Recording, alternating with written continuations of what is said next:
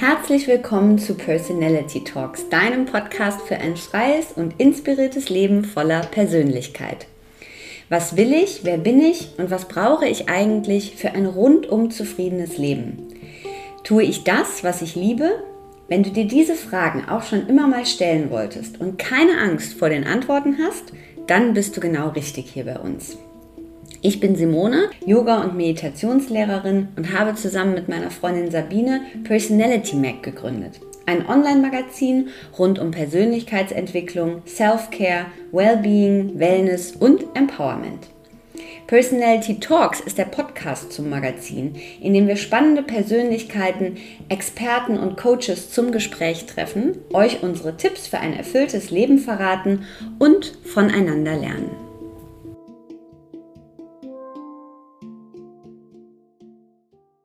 Hallo und herzlich willkommen zu einer neuen Folge von Personality Talks im neuen Jahr. Mein heutiger Gast ist Moritz Ulrich. Moritz ist Senior Advanced Certified Jivamukti Yoga Teacher und er leitet die Yogaschule Peace Yoga in Berlin. Er ist Creator von Online-Kursen für Yogaschülerinnen und Lehrerinnen und er ist Anatomie- und Sanskritlehrer in den internationalen Jivamukti Yoga Ausbildungen. Er unterrichtet seit über 17 Jahren Yoga und hat Yoga zu seinem Hauptberuf, ja zu seiner Berufung gemacht, nachdem er erfolgreich sein Medizinstudium abgeschlossen hat. Er ist im Alter von 14 Jahren durch ein großes Interesse an Mystik, Philosophie und Esoterik zum Yoga gekommen und bis heute sind seine Lehrer Sharon Gannon und David Live die Gründer der Jivamukti Yoga Methode. Wir sprechen in diesem Gespräch über sein Leben mit Yoga, über sein frühes Interesse an der Praxis, an der Mystik und der Philosophie, über die Herausforderungen zu unterrichten, selbst zu praktizieren und ein Yoga-Studio zu führen, über die Veränderungen im Yoga innerhalb der letzten Jahre, warum seiner Meinung nach die Methode Jivamukti Yoga so gut funktioniert über die Ausbildung und sein neues Programm bei Yoga Easy, mit dem ihr wunderbar in dieses neue Jahr hineinstarten könnt, über den Neuanfang und über ein Beginners Mind, über Yoga Krisen und wie wir als Einzelne zu einer gerechteren Welt beitragen können. Besonderes Goodie dieses Mal für alle, die Personality Mac im Abo abonniert haben. Dieses Mal gibt es einen zweimonatigen Testzugang für das Yoga-Portal Yoga Easy. Und da weisen wir natürlich insbesondere auf das neue Programm mit Moritz Ulrich hin. Ihr könnt euch also eine besondere Klasse mit ihm herauspicken und wir freuen uns sehr, wenn ihr vielleicht in diesem Monat Abonnentin werdet.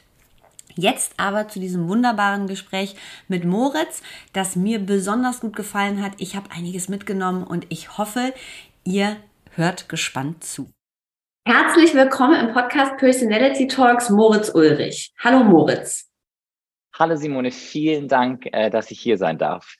Ich freue mich sehr, dass du da bist, Moritz. Und ich habe mich gefragt, wenn wir, also wenn ich dich jetzt gar nicht, ich kenne dich natürlich nicht persönlich, aber ich habe ja Dinge über dich gelesen und weiß so ein paar Sachen.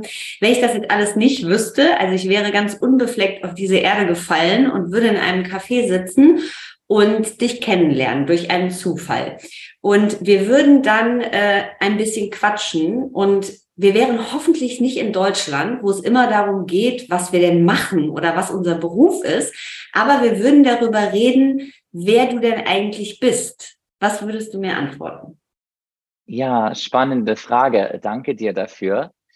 Ähm, tatsächlich ist es bei mir so, ich, ich sehe das genauso wie du, dass ich schnell genervt bin von der, dieser Frage, was macht man denn eigentlich? Und dass das so eine häufige Einstiegsfrage interessanterweise ist. Mhm. Ähm, nicht nur in Deutschland, ehrlich gesagt, aber in vielen Teilen dieser Welt. Und in meinem Fall ist es allerdings so, dass ich glaube, dass viel von dem, was mich ausmacht, auch mit dem, was ich als Beruf mache oder mit dem mache, zumindest mit dem ich auch meinen Lebensunterhalt verdiene. Und dass Yoga für mich auch selber eine wahnsinnig große Rolle spielt. Und ich jemand bin, der genau das versucht, nämlich diese Grenzen zwischen Arbeiten und äh, frei haben überkommen zu können oder zumindest weicher werden lassen zu können und die Dinge in meinem Leben umzusetzen, die mir Freude bereiten, die hoffentlich auch anderen Freude bereiten können und die mir Energie schenken, anstatt mir Energie zu rauben. Und das ist eigentlich mit allem, was ich den ganzen Tag mache, mein Ziel und meine Idee und meine Intention, etwas zu machen, was zu großen Teilen zumindest hoffentlich mit dem vereinbar ist, was ich auch in mir trage und was so von innen herauskommt und möglichst wenig von äh, zu viel Denken und zu viel, zu viel Verstand äh, gelenkt oder beeinflusst ist. Und wenn du eine Tunsbezeichnung, eine Berufsbezeichnung abgeben müsstest, was sagst du dann? Ähm, ich sage schon, dass ich Yogalehrer bin. Mhm. Ähm, das ist eigentlich, ich versuche es gar nicht weiter zu umschreiben oder mhm. irgendwie mhm. poetischer werden zu lassen. Ähm, mhm. Und für einige ist das dann klar, was das bedeutet, für die meisten allerdings auch nicht. Also ich glaube, die meisten haben gar keine Vorstellung so richtig davon, äh, was das überhaupt bedeutet oder was dazugehört. Die meisten glauben eigentlich immer, dass man halt so zwei, drei Klassen in der Woche unterrichtet und sonst sich den ganzen Tag ausruht. Und was ist es eigentlich? Gib mal einen Einblick da rein, weil, ja. also bevor wir noch ein bisschen mehr zu dir kommen und was du alles gemacht hast, aber also wir sind ja in einer Zeit, wo Yoga im Mainstream angekommen ist, wo wahnsinnig viele Yoga-LehrerInnen ausgebildet werden, Menschen ja auch in diesen Beruf reinströmen. Also was ist denn das dahinter, was sozusagen die wenigsten eigentlich auch sehen? Hm. Ich glaube, es ist wichtig zu unterscheiden, natürlich bei mir als Yoga-Studio-Besitzer kommen natürlich noch alle möglichen anderen Sachen dazu, die ehrlich gesagt meinen Tag am meisten füllen. Also mhm. Also die ganze Administration und äh, Organisation, die dahinter steckt, die ist für mich zumindest der größere Zeitanteil. Mhm. Ähm, nur aus dem, äh, es gab ja auch die längste Zeit meines Yoga-Lehrer-Daseins oder weiß ich gar nicht, mittlerweile nicht mehr die längste Zeit, schon ein bisschen kürzer jetzt geworden, ähm, wo ich noch kein eigenes Studio hatte ähm, kann ich das immer noch gut erinnern und nachvollziehen, was das bedeutet. Und ich glaube, neben dem Unterrichten tatsächlich einer Yoga-Klasse gehört ganz viel eigene innere Arbeit dazu. Also das eigene Üben welcher Yoga-Praktiken auch immer ist, glaube ich, oder sollte hoffentlich der fast größere Anteil sein des Yoga-Lehrens und der wichtigste Teil. Und dann gibt es, glaube ich, immer noch einen anderen Teil, den Business-Teil nenne ich ihn jetzt mal. Also sei es, ich möchte auf Social Media präsent sein oder ich möchte meinen Leuten irgendwie E-Mails schreiben oder ich möchte gerne irgendwo anders unterrichten und muss mir irgendwie organisieren, wie komme ich da hin oder ich bin auf einem Yoga-Festival eingeladen und so weiter.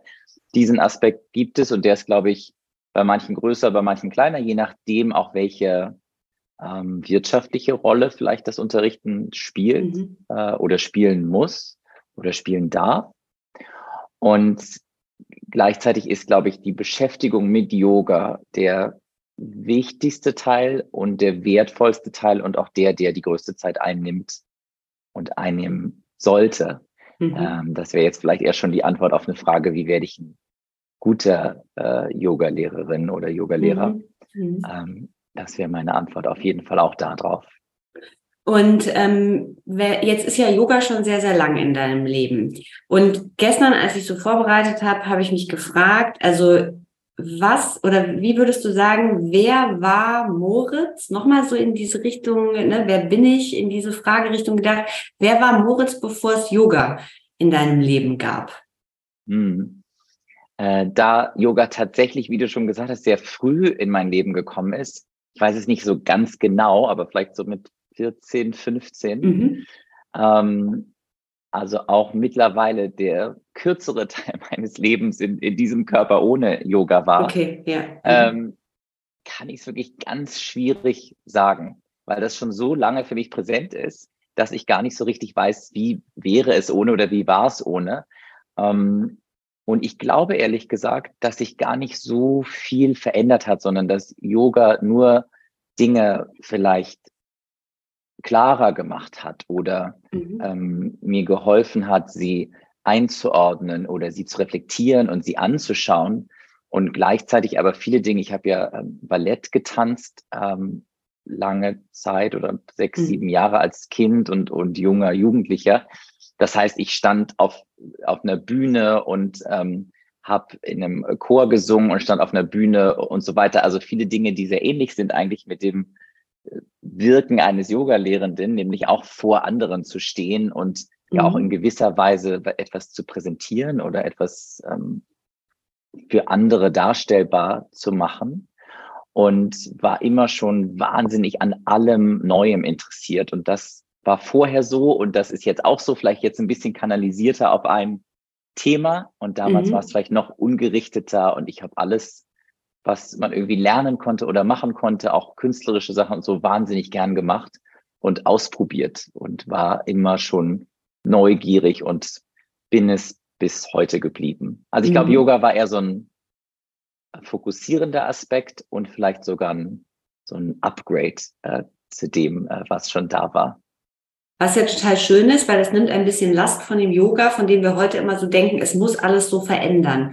Mhm. Ähm, wenn wir jetzt nochmal zurückgehen, also mit 14 Jahren, wie, wie kam das? Kam das durch deine Eltern? Bist du in einem spirituell, kann man sagen, modern spirituellen Haushalt groß geworden? Waren das so die ersten Berührungen? Äh, das kann ich auf jeden Fall verneinen. Mhm. Äh, natürlich heutzutage rückblickend oder, oder heutzutage sagen, würde ich sagen, dass alle spirituell sind auf ihre eigenen Arten und Weisen, aber meine Eltern mhm. sind keine Menschen, die sich selber als spirituell bezeichnen würden. Mhm. Ähm, sogar auch aus religiösen Aspekten sind die ganz äh, unreligiös eher aufgewachsen oder es war auf jeden Fall nicht Teil unserer Erziehung, also von mir und meinem Bruder. Äh, das spielte gar keine Rolle, so dass es da so direkte Berührungspunkte ganz wenig gab. Mhm ich kann dir gar nicht so richtig sagen, warum das passiert ist. Ich habe mich für Sachen interessiert, die so nicht so leicht erklärbar sind. Mhm. Also und gelesen darüber. So mystische Sachen oder esoterische Sachen. Also es war kein festes Thema irgendwie, sondern es ergab sich einfach, dass ich Dinge spannend fand, die nicht so gleich greifbar waren vielleicht. Ah, mhm. Und dann ähm, gab es meine Tante, die sich auch sehr mit solchen Sachen beschäftigt hat und bei der war ich dann manchmal und dann hat die eben irgendwelche Bücher gelesen oder irgendwas gemacht und dann habe ich da wieder so ein paar Berührungspunkte gewonnen und Yoga war dann wirklich zufällig dabei und auch wirklich der, der philosophische Aspekt oder die esoterische oder mystische Seite des Yoga war es auch, mit der ich zuerst in Kontakt gekommen bin. Äh, viel früher als Asana oder als das, was man mhm. heute in unserem Kontext zumindest meistens als Yoga bezeichnet. Ähm, das kam wirklich erst später dazu.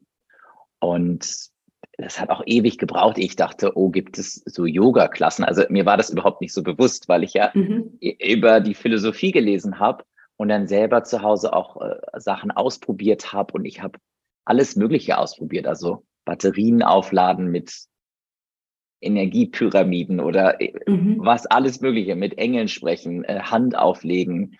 Ähm, ja, ich habe es einfach ausprobiert. Also das war mhm. immer schon mein Ansinnen, nicht nur zu lesen, sondern die Sachen auszuprobieren. Und Yoga war irgendwann dabei. Und dann war ich irgendwann in einer Yogastunde hier in Berlin. Und äh, von da an hat das dann immer mehr Raum eingenommen und mein Interesse war dann fokussiert auf alles, was mit Yoga zu tun hat. Spannend. Und dann gab es aber ja, also du hast ja eben gesagt, ne, du hast gesungen, äh, du hast Ballett getanzt, auch in dieser Zeit. Jetzt weiß ich durchs Lesen auch, du hast Medizin studiert. Mhm. Wie hat sich das alles, also das Yoga ging ja nie verloren, sondern wurde mhm. ja dann irgendwann zu deinem absoluten Mittelpunkt. Wenn du das so, also wie hat sich das äh, entwickelt? Ja, genau wie du sagst. Also Yoga war immer da. Medizin wollte ich auch schon immer studieren ähm, mhm. obwohl das auch in meiner Familie gar nicht so vorkam. Mhm. Aber ich hatte auch keine Alternativüberlegungen. Also ich wollte das einfach machen und habe es dann auch gemacht und habe dann ja auch schon vor äh, dem Studium meine erste Ausbildung gemacht und ähm, dann die Jivamukti Yoga Ausbildung gemacht und das ging dann immer so nebenbei und dann hatte ich ja auch mein erstes Yoga-Studio schon eröffnet, das damalige Jivamukti-Studio in Berlin, zusammen mit äh, Anja Kühnel. Und das war alles während des Studiums. Und mhm. mir war das eigentlich relativ klar auch oder sehr wahrscheinlich klar, dass ich nach dem Studium mich aufs Yoga konzentrieren werde, weil das schon immer eine große Rolle gespielt hat und auch vor all dem anderen da war. Mhm. Mhm. Und so war es dann auch am Ende des Studiums, habe ich so ein paar Monate mir genommen, um zu überlegen, okay, was will ich jetzt mit all dem machen? Mhm. Und bin dann allerdings zu dem Schluss gekommen, dass ich dann damals 2013 mein jetziges Studio Peace Yoga eröffnen möchte und keine Facharztausbildung machen will und in diesem Bereich jetzt nicht direkt arbeiten möchte und alles, wie du schon gesagt hast, alles auf den Yoga lenken will und Yoga mein Mittelpunkt sein lassen möchte. Hast du je das, also gab es so Momente, wo du auch schon mal gedacht hast, also hast du das je bereut? Also gibt mhm. es so Gedanken oder ist dieser, ähm, dieser devotional Part auch, der mit dem Yoga zusammenhängt, ist der immer vorherrschend? Mhm. Ja, der ist immer vorherrschend. Also es gibt natürlich im ganz kleinen Momente, äh, mhm. äh, wo ich denke, jetzt in einer Stunde muss ich unterrichten und ich habe eigentlich keine Lust. Also ja. die kommen natürlich vor. Zum ja. Glück halten die dann nur so lange an, bis ich auch in der Stunde bin. Mhm. Ähm, und das ist das, was mich dann immer wieder motiviert und inspiriert, mhm. dass wenn ich dann mhm. dabei bin und eher einen Energieschub bekomme, als dass ich das mhm. Gefühl habe, es geht Energie weg. Ähm, was mich auch immer motiviert ist vielleicht fast das falsche Wort, weil ich die Motivation gar nicht brauche, aber was mich dabei bleiben lässt. Mhm. Und ich merke, dass es etwas ist, das ähm, zumindest mit meinen Fähigkeiten, die ich in mir trage, gut zusammenpasst und mhm. deswegen eben selten Energie raubt. Und ich das deswegen mit viel Leichtigkeit zum Glück und wenig ähm, unangenehmer Anstrengung auch machen kann die eigene Praxis. Du hast das eben schon mhm. gesagt und das ist ja was, was so leicht über die Lippen kommt, einem selbst. Und es war auch einer der ersten Ratschläge, die mir der Lehrer gegeben haben. Also fest verankert sein in der eigenen Praxis, ne, besser selber mehr praktizieren, wie auch immer das aussieht, als nur unterrichten, ähm, weil das der Punkt aus ist, von dem wir auch geben oder überhaupt auch mhm. teilen können. Deine Praxis, wenn wir jetzt mal darüber reden, also die ist ja ganz klar, so wie du auch auftrittst, besteht die nicht nur aus Asana-Praxis, sondern aus vielen anderen Bestandteilen. Vielleicht mal so ein bisschen kurz darauf eingehen, mhm. wie sieht die bei dir aus, aber gleichzeitig würde mich auch interessieren, hat sich das auch mit den Entwicklungen der Zeiten ein bisschen verändert. Also wir haben ja heute Bereiche wie so Manifestationspraxis. Du hast eben von Handauflegen gesprochen, Coaching, Sachen, die mit reingehen. Ist das etwas, was bei dir stattfindet oder wo du sagst, nein, es ist sozusagen das Alte ist das Beste und genau. ja, ja. Also zwei waren ja so zwei Teile der Frage. Ja. Die eine Frage, mhm. wie sieht meine Praxis heute aus? Mhm. Vollkommen ungeordnet. Also das mhm. ist schon mal weg, vorweg. Ich bin zwar jemand, der in der Vorstellung gerne hätte, dass ich jeden Morgen um sechs aufstehe und mein gleiches Programm mache. Ähm, ja. Es passiert allerdings nicht. Und ja. ähm, ich bin dafür sehr ungeeignet für solche Routinen und für so immer gleichbleibendes. Anderen mhm. fällt das mhm. ja sehr leicht und, und die mhm. profitieren da ja auch wahnsinnig von. Äh, immer so ein ganz festes Morgenritual und so Ich bewundere das total und finde, das hört sich für mich immer sehr schön an. Ähm, es ist aber nichts, was ich im Moment zumindest umsetzen kann mhm. oder auch je konnte. Das heißt, meine Praxis besteht, wie du auch gesagt hast, nicht nur aus Asana. Äh, Im Moment hat Sanskrit gerade einen großen äh, Fokus äh, eingenommen, also auch das Lernen der Sprache. Ähm, die Beschäftigung mit Yoga-Philosophie, die ist, glaube ich, immer so zwischendrin. Mhm. Und das passiert eigentlich den ganzen Tag. Also sei es in Gesprächen mit meinem Partner oder in Sachen, die ich mir anschaue und die ich dann versuche zu verknüpfen mit Dingen, die ich woanders gehört habe und mir zu erlauben, dass das alles Teil auch der Yoga-Praxis ist. Und mhm. das ist auch etwas, was ich vielen Menschen empfehle, die Probleme vielleicht haben, so eine ganz feste Routine entwickeln mhm. zu lassen, auch mal zu schauen, welche Teile sind vielleicht noch Yoga-Praxis außer diese festen 20, 30, 40 Minuten, die es irgendwo gibt. Mhm. Ähm, Asana spielt äh, trotzdem auch eine Rolle und äh, mhm. ich übe Asana nicht jeden Tag. Ich würde sagen so drei, viermal die Woche. Mhm. Und dazu dann, wenn ich auf der Matte bin, auch Atemübungen, Meditation, also alles Dinge, die mit dem Körper passieren oder die mhm. irgendwie auch einen festen Rahmen brauchen und mhm. die auch möglichst ausgeglichen und gemischt, sodass von allem, was dabei ist, etwas, mhm. was die Methode, in der ich zu Hause bin, Jivamukti Yoga, ja auch so ausmacht. Und im Laufe der Zeit hat sich das wahnsinnig gewandelt. Also meine Anfänge der Kontakt mit Yoga war zwar über die Philosophie und die Mystik. Als ich Asana dann kennengelernt habe, ähm, war Asana schon, hatte einen großen Stellenwert, was vielleicht auch daran lag, dass die meisten Klassen, in denen ich dann war, ähm, auch sehr Asana-basiert und fokussiert waren. Und ich dann auch daran Freude gefunden habe, weil obwohl ich Ballett getanzt habe, ich war nie so sportbegeistert. Also ich habe jetzt mhm. nicht so bewegen um des Bewegens Willens. Das war irgendwie nie so mein Interesse. Ist es bis heute ehrlich gesagt auch nicht unbedingt. Ähm, und ich konnte dann aber im Yoga eine Bewegungspraxis finden, die noch andere äh, Bedeutungen hatte und mhm. konnte mich da sehr wiederfinden und habe lange Zeit auch Ashtanga-Yoga geübt. Das war sicher körperlich meine ähm, akrobatischste Phase mhm. und habe dann so auch alles hinter mir. Also ich hatte irgendwie meine Füße hinter im Kopf und habe alles Mögliche gemacht und habe heute so ein bisschen den Eindruck, das war gut und auch wichtig und sehr wichtige Erfahrungen. Und ich brauche sie nur heute irgendwie nicht mehr.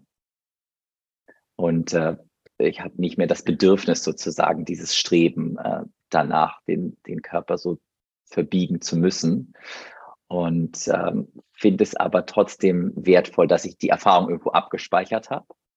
Und der dritte Anteil vielleicht deiner Frage zum Thema Coaching und alle so in Anführungsstrichen neuere Dinge. Mhm. Ähm, ich bin diesen Sachen überhaupt nicht abgeneigt. Es gibt so Dinge, die ja interessieren mich irgendwie nicht wirklich oder ich finde sie dann so ein bisschen oberflächlich oder finde dann in der mhm. Yoga philosophischen Welt manchmal die für mich fassbareren Worte dafür mhm. ähm, und erkenne dann oder erfreue mich eigentlich daran, wie manche von diesen Dingen dann heute in einer leichteren Weise vielleicht umgesetzt werden mhm. oder vielleicht auch in einer verständlicheren Weise manchmal, weil nicht so viele äh, schwierige Wörter benutzt werden, aber eigentlich das Gleiche gemeint ist. Was mich manchmal so ein bisschen nervt, ist, wenn Dinge als so neu dargestellt werden oder als eine neue Methode oder jetzt die großartige äh, neue Visionsmethode mhm. und äh, mhm. Manifestierungsmethode. Und tatsächlich sind es irgendwie sehr alte äh, Dinge. Das macht sie nicht schlechter oder besser. Mhm. Es ist dann eher sowas, was mich in der ähm, im Marketing manchmal ein bisschen äh, stört. Mhm. Aber ich bin immer allem gegenüber aufgeschlossen und bin jemand, der versucht, erstmal alles auszuprobieren und dann zu entscheiden, ob ich es weitermachen will oder nicht. Was du gerade erwähnt hast, auch diese ne, Zeit, in der du ähm, Ashtanga praktiziert hast, also von dieser sehr körperlichen Praxis. Und dann mhm. hast du ja zu, ähm, zu Beginn auch gesagt, ähm, heute ist es eher, deine eigene Praxis äh, ist sehr, ähm, sehr unterschiedlich, sehr durchmischt, mhm. drei bis viermal die Woche körperliche Praxis. Glaubst du, und da gehen ja die Meinungen sehr auseinander. Also mhm. es gibt ja Vertreter, die, sagen wir mal, in diese Richtung jetzt gehen würden, die sagen, jeder findet damit seinen eigenen Umgang. Es darf entspannt sein, es darf sich gut anfühlen, aber es gibt ja auch immer noch hier Disziplin und dranbleiben. Und ich bin ja ehrlich gesagt auch so dazwischen. Also ich bin immer, wenn ich, wenn man mit Lehrern zu tun hat, die sehr so diese Disziplinkeule schwingen, denke ich immer, es ist schon auch, man merkt ja hinten raus auch, es passiert dann was. Also ich habe diese Ashtanga Vinyasa Zeit in Dubai gehabt, sehr, mhm. sehr intensiv. Und ich muss sagen, ich denke da heute noch manchmal dran zurück. Ich bräuchte das auch nicht mehr. Aber da sind Sachen rausgekommen, die sehr positiv waren und gar nicht damit gemeint, dass man das Bein hinter den Kopf drehen konnte. Und manchmal ist ja dieses, wenn man dann in einer, ich sag das jetzt mal so entspannteren Praxis ist, das, also ich habe manchmal dann das Gefühl, aber irgendwie ein Quäntchen fehlt doch. Also ja. was, glaubst du, muss jeder so, sein, so seine goldene Mitte finden? Oder also das ist für mich immer noch so ein Fragezeichen auch. Mhm. Äh, mir geht's ganz ähnlich. Ich glaube, dass für verschiedene Lebenssituationen und vielleicht auch für verschiedene Menschen verschiedene Qualitäten in der Yoga-Praxis wichtig sind. Und mhm. natürlich, wie du schon gesagt hast, kann auch mal passieren, dass man wenn man eher langsam unterwegs ist und man übt dann immer nur noch Yin-Yoga oder restaurative Yoga-Übungen mhm. und unterstützt immer nur das, was schon so sowieso da ist. Oder mhm. umgekehrt, man ist irgendwie sehr ähm, aktiv und, und immer schnell und dann macht man auch auf der Yogamatte immer nur alles schnell und anstrengend, obwohl es vielleicht schön wäre, auch mal was Langsames äh, zu integrieren. Mhm. Ich glaube schon, dass das passieren kann, dass man sich so in seine Komfortzone immer wieder hineinfallen lässt und ich finde es auch nicht schlimm. Ich glaube nur, dass man dann tatsächlich vielleicht ein paar Dinge ähm, verpassen könnte, also seine eigenen blinden Flecken dann gar nicht mhm. Aufdecken kann oder zumindestens mal berühren könnte. Und mhm. so bin ich ganz bei dir, dass also eine gewisse Form ähm, der Disziplin oder wie es auf Sanskrit Abhyasa, das immer wiederkehrende, stetige, regelmäßige Machen von Dingen, glaube ich, wahnsinnig wichtig ist und mhm. etwas, das ich für mich so löse, dass ich, wenn ich was tue, sei es in einem Moment oder über eine gewisse Zeit, dann auch 100 Prozent reingehe. Also ich, ich mache das dann nicht nur halb. Mhm. Und auch wenn ich, ich übe zum Beispiel selten zu Hause alleine so Yin-Yoga oder restaurative Sachen. Das heißt, die Asana, die ich übe, übe ich dann auch mit meinen 100 Prozent an Aufmerksamkeit und Fokus. Und mhm. ich glaube, das ist etwas, das auch mit der Zeit kommt, dass ich in kürzerer Zeit in einer Asana viel Intensität entstehen lassen kann, ohne dass unbedingt so viel passieren muss. Also weil man mhm. vielleicht auch detaillierter arbeiten kann im Körper. Und ich das ist mir ganz wichtig. Also ich finde, die körperliche Ebene ist genauso wertvoll und wichtig und auch da voll reinzugehen und sich nicht seiner Faulheit hinzugeben, mhm. ähm, wie in anderen Dingen auch. Lass uns über Shivamukti sprechen. Der äh, Stil, der, bei, der ja bei dir sozusagen, man kann ja wahrscheinlich sagen, eingeschlagen hat wie eine Bombe und von dem du nicht mehr losgekommen bist. Ähm, für mich ist ja das Besondere oder eine der Besonderheiten bei diesem Stil, ich habe tatsächlich noch nie eine schlechte Jivamukti Yoga Stunde mitgemacht. Das ist ja jetzt vielleicht sehr subjektiv und auch zu sagen, eine Stunde war schlecht, ist ja immer auch eine subjektive Meinung und das wollen wir ja eigentlich nicht. Aber es ist ja, ähm, und ich glaube, das kann man so sagen, egal in welcher Stadt man ist, ein Garant für Qualität. Warum? Also zum einen, was hat dich daran gepackt? Und warum glaubst du, ist das so und funktioniert auch mhm. noch bis heute?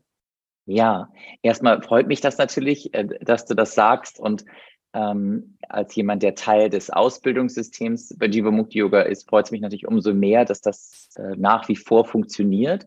Und ich sehe es im Übrigen auch so. Äh, auch bei mir ist es natürlich äh, gefärbt äh, durch, durch meine Rolle. Aber ich sage dir auch gleich noch meine Gedanken, warum ich denke, dass es funktioniert. Mich hat damals berührt, dass alle meine persönlichen Interessen, Musik, ähm, die Kreativität, die Bewegung und die Yoga-Philosophie zusammengekommen sind. Also, dass ich in eine Yoga-Klasse gegangen bin. Meine erste Divamukti-Stunde war bei Gabriela Bosic in München und ich da gesehen habe, dass alle diese Aspekte auf einmal da waren.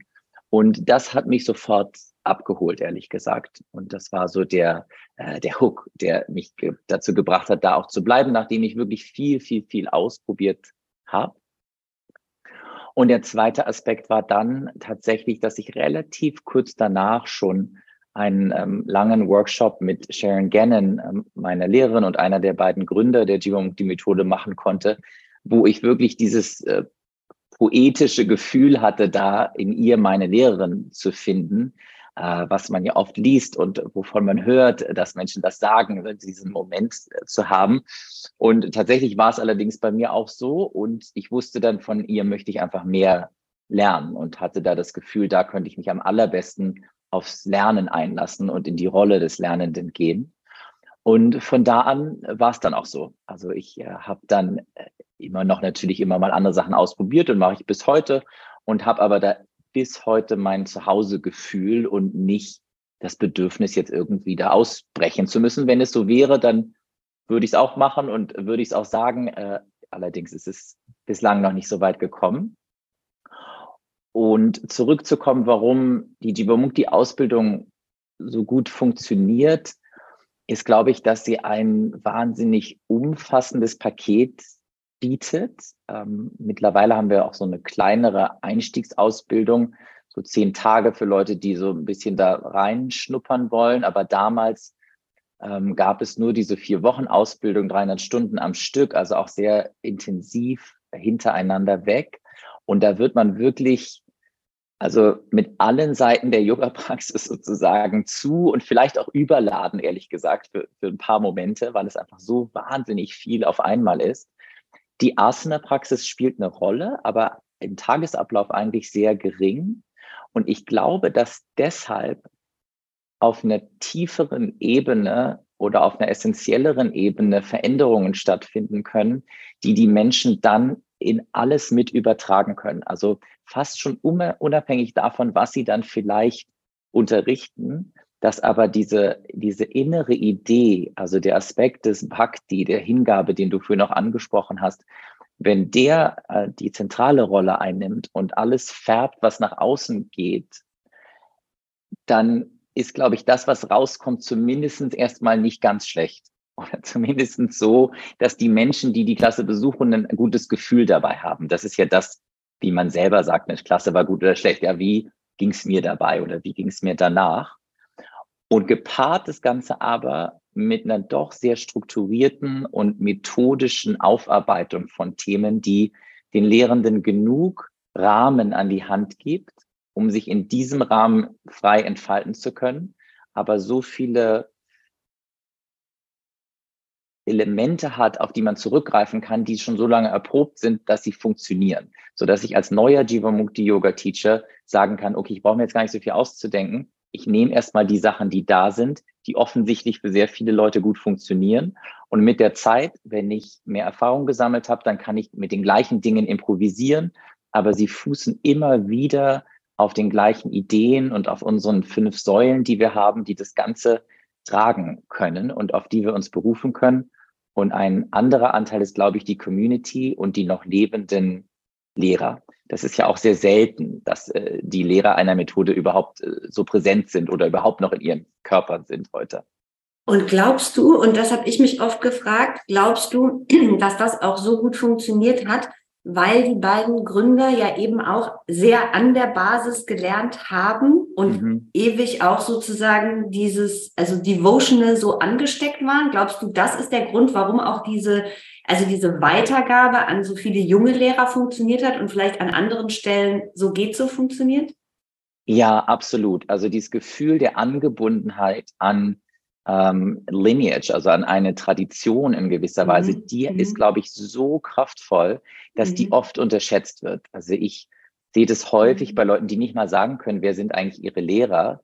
Mhm. Ähm, das gibt mir oft schon zu denken, weil ich glaube, die Demut das hat meine erste Lehrerin hier in Berlin gesagt, dass Demut sozusagen die wichtigste Zutat ist, um guter Yoga-Teacher zu sein. Und die mhm. kommt ja auch damit, dass ich mich angebunden fühle an ein System, welches auch immer, oder an eine Tradition. Und ich mir nicht selber sage, oh, ich habe jetzt wieder das tollste neue Ding erfunden. Und das ist bei Sharon Gannon David Life bis heute so, dass sie angebunden sind an das, von denen sie gelernt haben und genau diese Idee auch so weitergeben, und ich glaube, dass darin eine sehr, sehr große Kraft steckt, die die einzelne Person natürlich scheinen und strahlen lässt, ohne dass aber das kleine Selbst zu sehr in den Vordergrund treten muss, was, glaube ich, manchmal passiert und dann so vieles Schöne und Tolle vom Yoga überdecken kann, was sich dann gar nicht mehr so richtig zeigt. Wünschst du dir, dass das wegfallen würde? Deine persönliche Meinung? Also, dass das hm. wegfällt, dieses, jemand erfindet hier noch was und da noch was und. Also, es ist nicht an mir sozusagen zu bewerten, was die mhm. anderen machen. Mhm. Ähm, ich wünsche es für mich selbst und arbeite mhm. an mir selber daran, so gut es mhm. geht, dass ich all mein Speziellsein und mein individuelles Sein äh, quasi an der Türschwelle zum Yogaraum abgeben kann und so gut ich kann zu Diensten sein kann für die, die da sind. Und natürlich funktioniert es durch meinen Körper. Also ohne meinen Körper könnte ich ja nicht sprechen und könnte jetzt nicht da sein. Und mein Ego bringt mich ja auch dahin und ich laufe da zum Yoga-Studio. Und nichtsdestotrotz, umso mehr sich mein Ego selbst, glaube ich, ein bisschen an die Seite stellen kann für einen Moment, umso besser werde ich auch in Kontakt treten können mit den Leuten und es wird ein Dialog passieren äh, und nicht ein Monolog, obwohl es nur ich bin, der redet meistens. Da muss ich nochmal nachfragen, weil ich das ganz spannend finde. Also das heißt, wenn du sozusagen äh, die Tür zum Unterrichten öffnest, dann gibst du all das, was sozusagen eigentlich, also auch was mit dir sozusagen individuell zusammenhängt, das bleibt draußen und du begibst dich völlig in den Dienst der Methode. Das heißt also, ähm, Dinge sozusagen, die in deinem Leben eine Rolle spielen, die, die gehen eigentlich nicht mit in die Klasse rein. Ja, also ich versuche es zumindest, äh, so Warum? gut es geht. Warum? Ja. Also ich zum Beispiel, also das finde ich ganz spannend, weil ähm, ich nehme eigentlich immer das mit, was mich individuell bewegt oder was bei mir gerade ein Thema ist. Das finde ja. ich jetzt ganz spannend. Das ist, eine, sehr interessant, ne? Ja, und natürlich passiert das auch automatisch. Also ich glaube, man muss es ja. auch ein bisschen ähm, ehrlich betrachten, dass natürlich, wenn bei mir an dem Tag irgendwas passiert ist oder ich irgendwie durcheinander war, das färbt natürlich das, was passiert.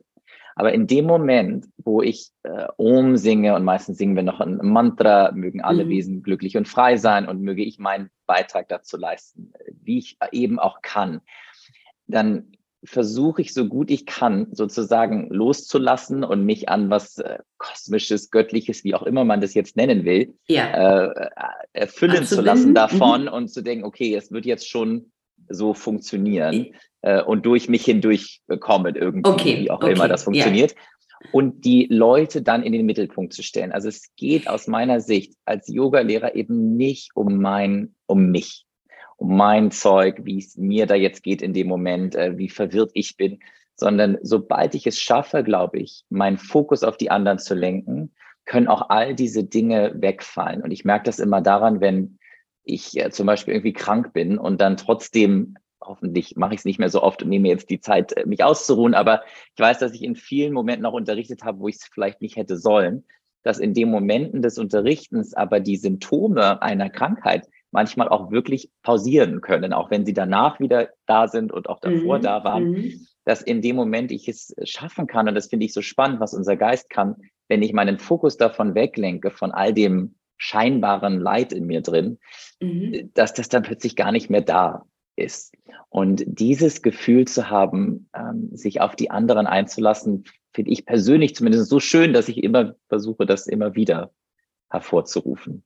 Naja, ah spannend. Ich glaube aber, aber es ist schon so, dass sozusagen Learnings, die du ja selber erlebst, also aus deiner Praxis heraus, dass die mit in die Stunden einfließen, oder? Absolut. Ja, das natürlich. ist das, was ich meinte. Ja, genau, ja. Aber ich glaube, genau. die ging, okay, aber ich habe es verstanden. Ja. Ja, mhm. und mit dem Unterschied, dass ich, ja. ich bin sehr ähm, kein großer Freund davon, wenn Menschen zu viel von sich dann erzählen. Ja. Und das ja. ist auch etwas, was ich von meiner Lehrerin äh, gelernt habe, die eine Meisterin darin ist, Stories zu erzählen, von denen ich zum Beispiel weiß, dass sie sie erlebt hat, aber sie formuliert sie dann zum Beispiel als irgendjemand hat erlebt.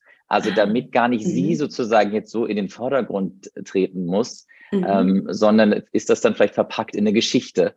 Oder ja. ich habe vielleicht ein Learning gehabt, aber ich sage jetzt nicht, oh Mensch, also ich habe heute ein wahnsinnig cooles Ding erfahren und deswegen teile ich es mit euch, mhm. damit nicht ich mich so überhöhe, aus Versehen vielleicht auch, ähm, und mich als Lehrerperson auch dann so groß mache und als mhm. Heilsbringer womöglich äh, darstelle, weil ich glaube, dass das einige SchülerInnen vielleicht auch suchen und wollen und kennen wir ja auch selber, dass wir vielleicht zu jemandem gehen und denken, der soll mich jetzt richten und der soll jetzt alles gut machen, ähm, damit ich selber versuche, mich nicht in die Rolle zu bringen oder bringen zu lassen, ist das so mein, sind das so meine Werkzeuge, dass ich dann eher eine Yogaschrift zitiere, anstatt es zu sehr in meinem eigenen ähm, an meinen eigenen Worten formulierst, dann danach. Ja. Aber die Grundlage der, bilden immer mh. andere Dinge. Und der krasse Kontrast zu dem ist ja dann das, was auf Instagram passiert, ne?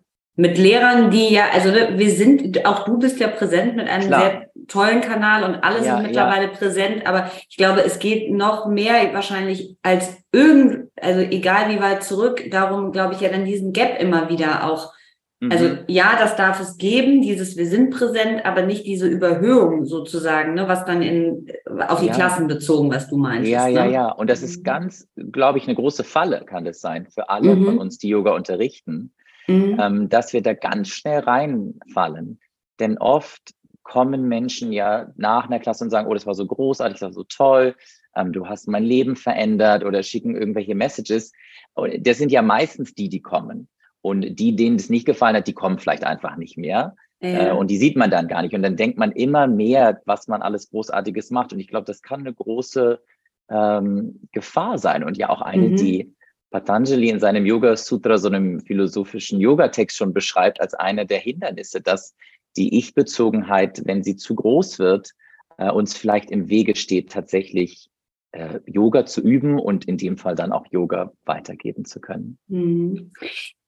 Mhm. Jivamukti, also ähm, die Befreiung der Seele spielt eine große Rolle. Es wird immer wieder erklärt, ähm, es ähm, wird immer wieder gesagt, es hilft Menschen, die Orientierung zu geben. Und ein ganz, ganz großer Bestandteil ist auch das Thema zu einer gerechteren Welt beizutragen. Was würdest du sagen anhand dieser drei, sagen wir es jetzt mal vielleicht, äh, Kennzeichen der Methode, was wurde bei dir befreit durch Jivamukti? Mm. Das wurde bei mir befreit. Ich, ich kann dir die Frage ehrlich gesagt nicht beantworten. Nicht vielleicht auch gar nichts. Ja, genau, vielleicht auch gar nichts. Ähm, ich kann immer mal wieder so kleine ähm, Ideen davon haben, so kleine Lichtblitze vielleicht. Ja. Mhm. Ähm, Zumindest mein Verstand kann sie intellektuell immer mal wieder greifen und fassen, dass in mir und in anderen etwas ist, das immer schon frei war. Und mhm. dafür gibt es dann unendlich viele Worte, äh, Seele, Essenz, das Göttliche, mhm. wie auch mhm. immer. Mhm. Und dass all das drumherum, das Vergängliche und das Temporäre, das, was sich immer wieder verändert, dass das nicht alles ist, was ich bin. Mhm. Und ich glaube, die Befreiung davon, und auch wenn sie nur kurz ist, äh, sich von seinen Gedanken mal befreien zu können, die einem alles Mögliche ja den ganzen Tag so einreden, ähm, mhm. über einen selbst und auch über andere, ähm, das finde ich wahnsinnig angenehm und empfinde als befreiend. Und das ist, glaube ich, etwas, das mir die Yoga-Praxis ähm, geschenkt hat. Wie versuchst du diesen oder wo ist es präsent, dieses zu einer gerechten Welt beizutragen bei dir persönlich? Hm. In der Kommunikation oder in der hm. Art und Weise, wie ich versuche ähm, zu kommunizieren, sei es auf Social Media oder sei es äh, mit jemandem mit einer äh, Person, die bei uns auch was kauft und damit ja auch so eine Kundenrolle dann plötzlich mhm. einnimmt mhm. vielleicht. Oder mit den Leuten, die in meine Yoga-Klassen kommen oder mit den Auszubildenden, die ich betreue und so weiter. Mhm. Ähm, das, darin versuche ich mich zu üben, dass meine Kommunikation sich verfeinert und Kommunikation hat für mich da vor allem mit Zuhören zu tun und hinzuhören, was mhm. äh, andere Menschen sagen mit Worten mhm. oder auch mit anderen Mitteln. Mhm. Lass uns ein bisschen über Neuanfang sprechen. Also ich mhm. glaube, du bist jemand, von dem her, was ich bisher gehört habe, der gerne neue Dinge beginnt und ein großes Interesse daran hat. Ähm, was glaubst du, wie essentiell wichtig ist das äh, für unser Leben auch? Also das Thema Neuanfang, Beginners Mind, diese Dinge immer wieder. Und warum tun sich auch manche sehr schwer damit, wenn es um mhm. Veränderung, Neues geht? Ja, ich glaube, ein Problem in unserer deutschen Sprache zumindest ist schon das Wort erwachsen zu sein. Äh, mhm. Weil das bedeutet ja, also man ist erwachsen, also es ist dann Schluss. Ja, also man mhm. ist groß geworden und dann ist fertig. Und ich glaube, dieses Bild haben wir ja auch, auch wenn wir aufwachsen. Ne? Man durchläuft mhm. halt so bestimmte Dinge und dann hat man einen Job und dann hat man einen Wohnort und ja. ähm, dieses Bild, auch wenn wir es nicht alle so leben, ist ja doch irgendwie da. Ja. Und ich glaube, das hindert einen dann so daran, dass überhaupt irgendwas Neues in unser Leben äh, treten darf oder dass sich Meinungen ändern. Das ist ja auch nicht leicht. Also wenn man jemanden zehn Jahre kennt und der sagt immer das eine und dann sagt die Person plötzlich was völlig anderes, glaube mhm. ich, ist das mhm. auch für uns im Privaten nicht immer einfach. Mhm. Und gleichzeitig, glaube ich, ist es genau das, was ich gerade angesprochen habe, was nämlich eben zeigt, dass unsere Gedanken einfach veränderbar sind und mhm.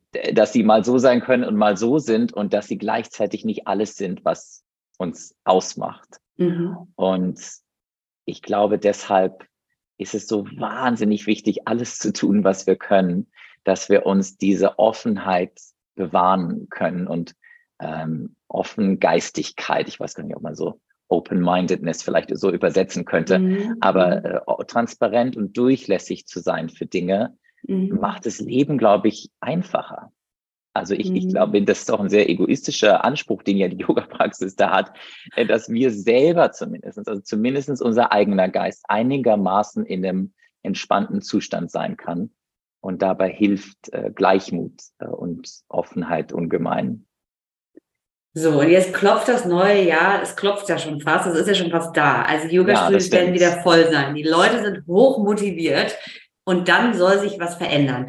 Es ist ja so ein bisschen mal in Frage gestellt, finde ich mittlerweile, ob der Neuanfang, äh, das neue Jahr wirklich dafür immer so geeignet ist. Aber das Gute ist ja, äh, auch äh, deine Methode äh, hat sich ja, äh, ist ja mittlerweile online aufrufbar und viele können äh, ne, online praktizieren. Man muss, muss nicht mehr, aber sollte immerhin doch weiterhin, will ich immer sagen, die Studios besuchen. Aber Unbedingt. wer sozusagen jetzt auch nach diesem Gespräch und diesen tollen Einblicken äh, von dir sagt, Mensch, Chivamukti, also da müsste ich jetzt eigentlich mal ran. Der hat ja jetzt auch äh, mit Yoga Easy da eine ganz, ganz tolle Möglichkeit.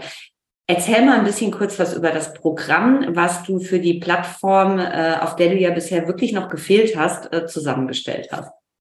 Ja, äh, genau. Es ist also, es wird zum Neujahr gelauncht. Äh, es ist nicht unbedingt nur ein Neujahrsprogramm. Also auch wenn ihr jetzt denkt, na, ich bin jetzt nicht da in der ersten Januarwoche, ihr könnt das zu jeder Zeit machen und es funktioniert, glaube ich, auch zu jeder Jahreszeit und zu jeder Saison.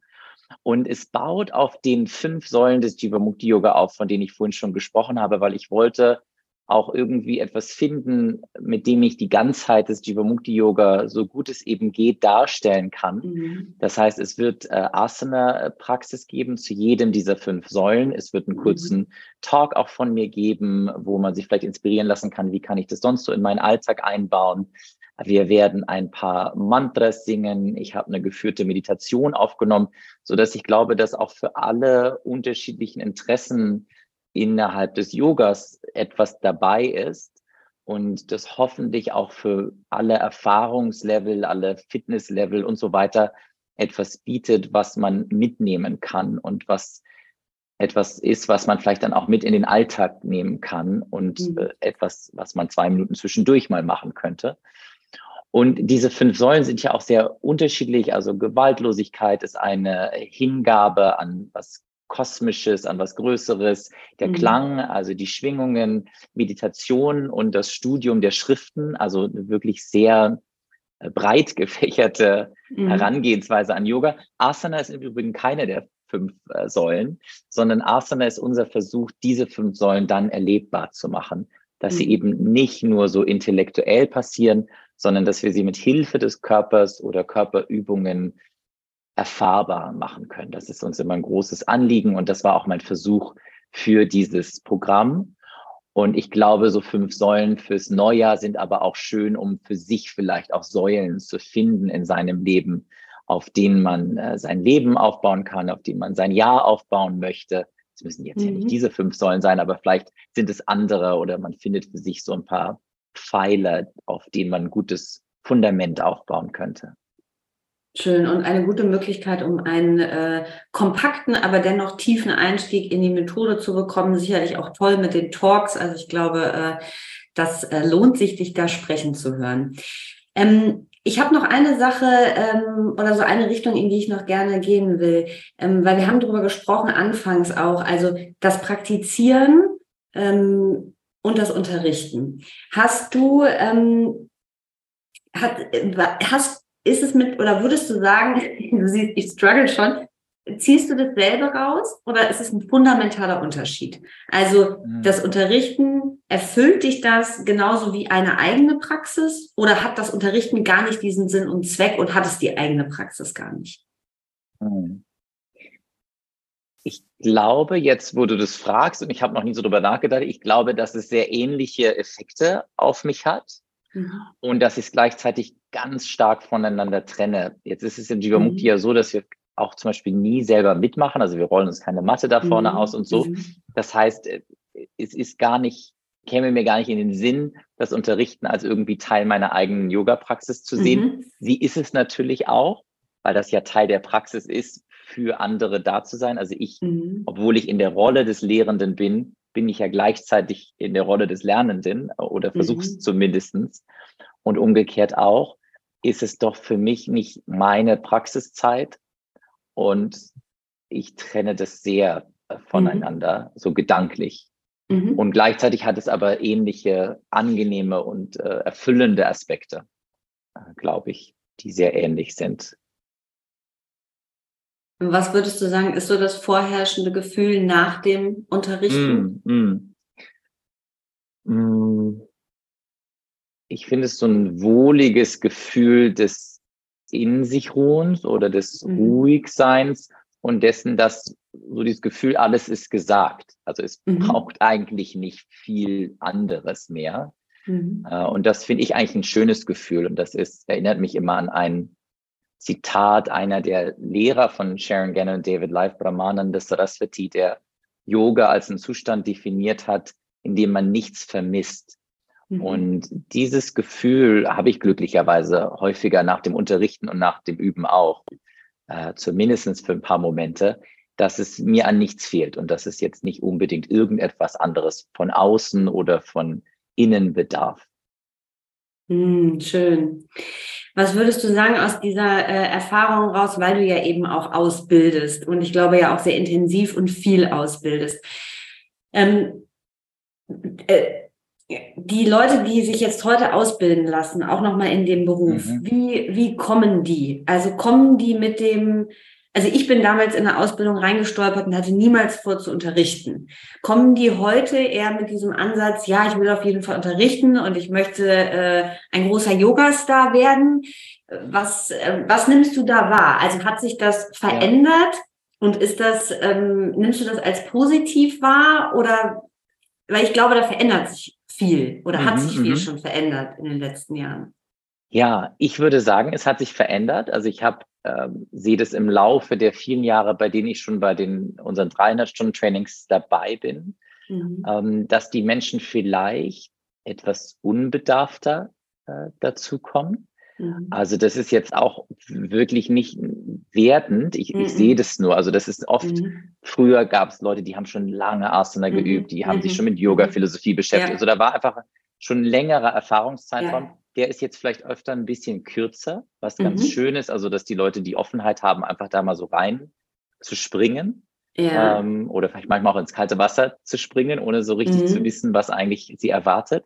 Und immer häufiger auch ähm, dieses Unwissen, ob man überhaupt Yoga unterrichten will. Mhm. Gerade bei mhm. unseren 10-Tages-Trainings, diesen 75-Stunden-Ausbildungen, die auch genau dafür gedacht sind, haben wir viele Menschen, die gar nicht unbedingt unterrichten wollen, von denen allerdings am Ende dann meistens doch mehr unterrichten, äh, als sie es eigentlich gedacht haben. Und das zumindestens dann irgendwie mal probieren und versuchen und anfühlen und dann sehen, dass es ihnen eigentlich doch Freude macht. Mhm. Und in unseren großen Ausbildungen äh, sehr ähnlich. Mhm. Oder dass Menschen das auch in andere Bereiche ihres Lebens integrieren. Also dass das Yoga Lehren nicht immer nur noch in so einem Yogaraum stattfinden muss, mhm. sondern auf anderen Ebenen. Vielleicht sind es Menschen, die Bücher schreiben oder die Filme machen oder mhm. die einfach in einem großen Unternehmen arbeiten äh, und da andere Strukturen unterbringen wollen oder andere Gedankenwege unterbringen wollen und so weiter. Und mhm. das finde ich eigentlich was sehr Schönes, dass sich das äh, so ausbreiten kann und nicht nur noch auf der Matte stattfinden muss und nur nicht nur noch in den klassischen äh, Yoga-Kursen, wie wir sie so kennen. Mhm. Die Krise, die Yoga-Krise, die vielleicht ein Yogalehrer, ich weiß es nicht, du wirst es mir besser beantworten können, im Laufe seiner Unterrichtszeit erlebt, vielleicht auch der mhm. Praktizierende, also dieses, oder nicht vielleicht, sondern ja. sicherlich auch der Praktizierende, dieses in Frage stellen. Ja, ist es das denn jetzt wirklich noch? Und ziehe ich noch das raus, wo ich am Anfang eigentlich hängt es dann damit zu, also wenn das so reinkickt, ähm, mhm. würdest du sagen, dann ist es eigentlich immer, und das ist ja das, was du zu Anfang gesagt hast, dass das Devotional und diese Anbindung, dass das dann eigentlich verloren gegangen ist? Ja, ja, das würde ich genauso sagen. Also ich sehe auch viele Yoga-Lehrende, die dann sagen, sie es raubt ihnen nur noch Energie, sie können es nicht machen, äh, mhm. die Leute nehmen ihnen die Energie weg. Mhm. Und ich glaube, diese Gedanken, die wir vielleicht alle schon mal hatten in der einen mhm. oder anderen Weise, wenn die immer stärker werden, dann wird es auch so sein. Und dann mhm. wird es, glaube ich, auch immer anstrengender. Und ich glaube, dass das Gegenmittel dazu tatsächlich irgendeine hingebungsvolle Praxis oder irgendein mhm. Gefühl von Angebundenheit ist. Wie man das dann findet und wie man das integriert, ich glaube, das können wir alle nur selber herausfinden. Mhm. Das kann, glaube ich, mhm. niemand für uns machen.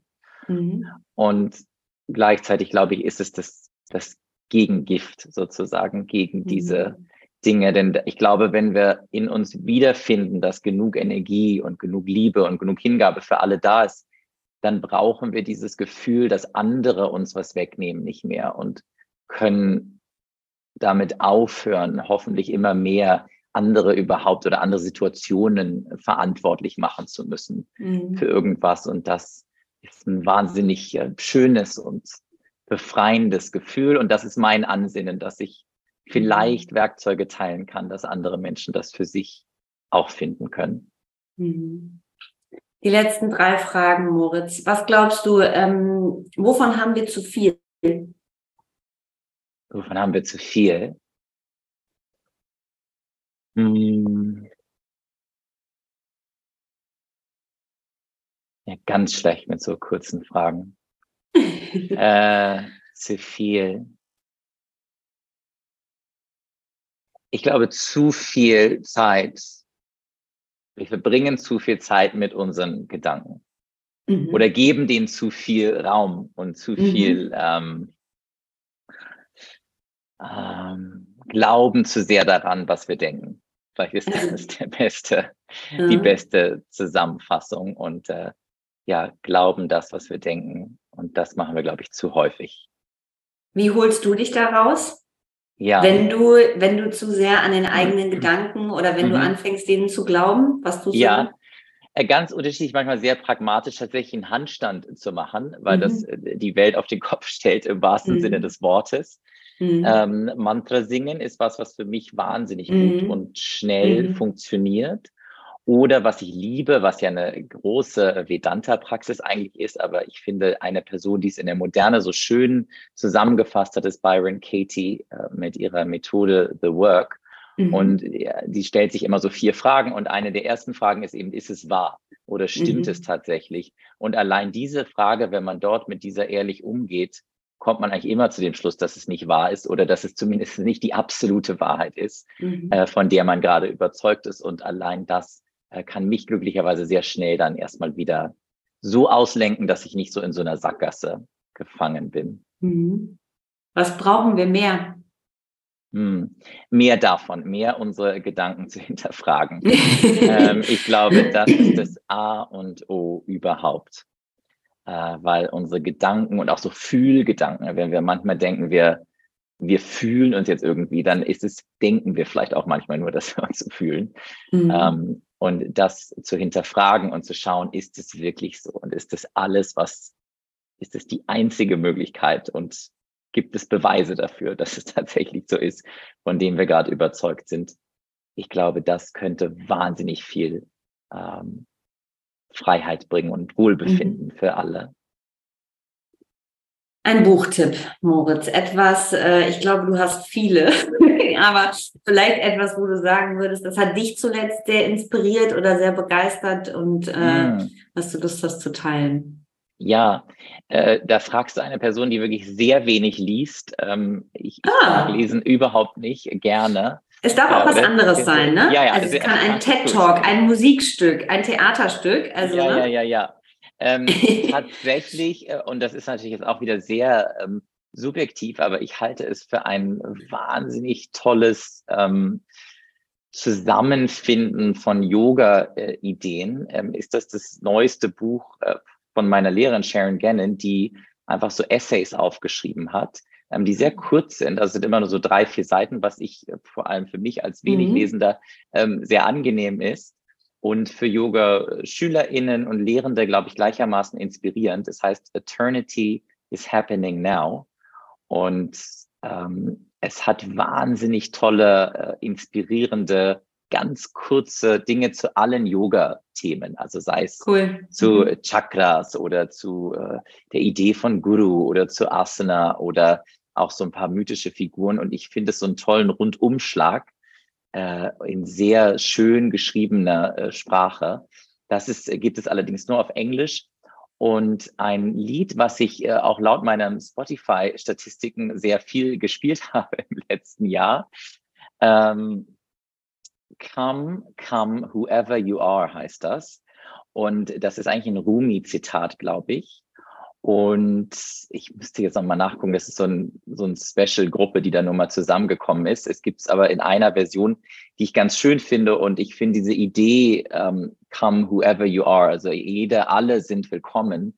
Mhm. Äh, Finde ich halt so schön, nicht nur für eine Yoga-Klasse, sondern auch für alle Bereiche, wenn wir uns dem gegenüber öffnen können, mit allen in Kontakt und in Kommunikation zu treten und gleichzeitig auch uns erlauben zu können, dass wir mit denen vielleicht nicht übereinstimmen.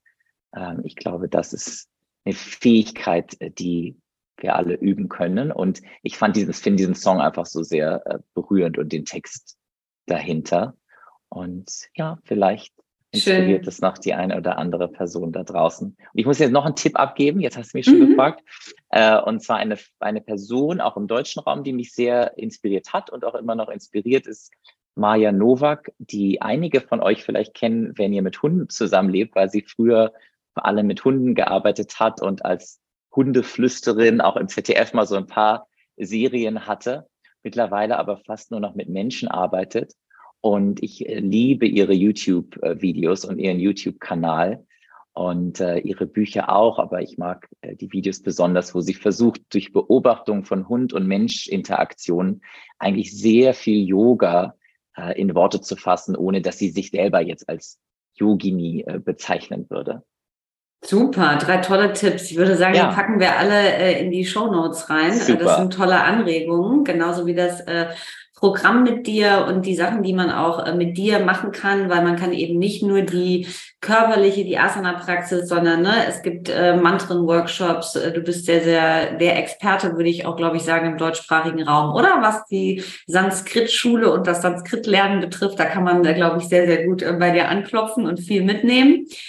Und das packen wir alles da rein. Moritz, ähm, ich bedanke mich sehr. Äh, ich äh, fand das äh, sehr berührend und sehr ehrlich, was du gesagt hast. Und äh, das war eine ganz äh, tolle Folge mit dir. Und ähm, vielen, vielen Dank dafür. Ganz lieben ich Dank, dass du da dir. warst. Vielen Dank für deine Fragen.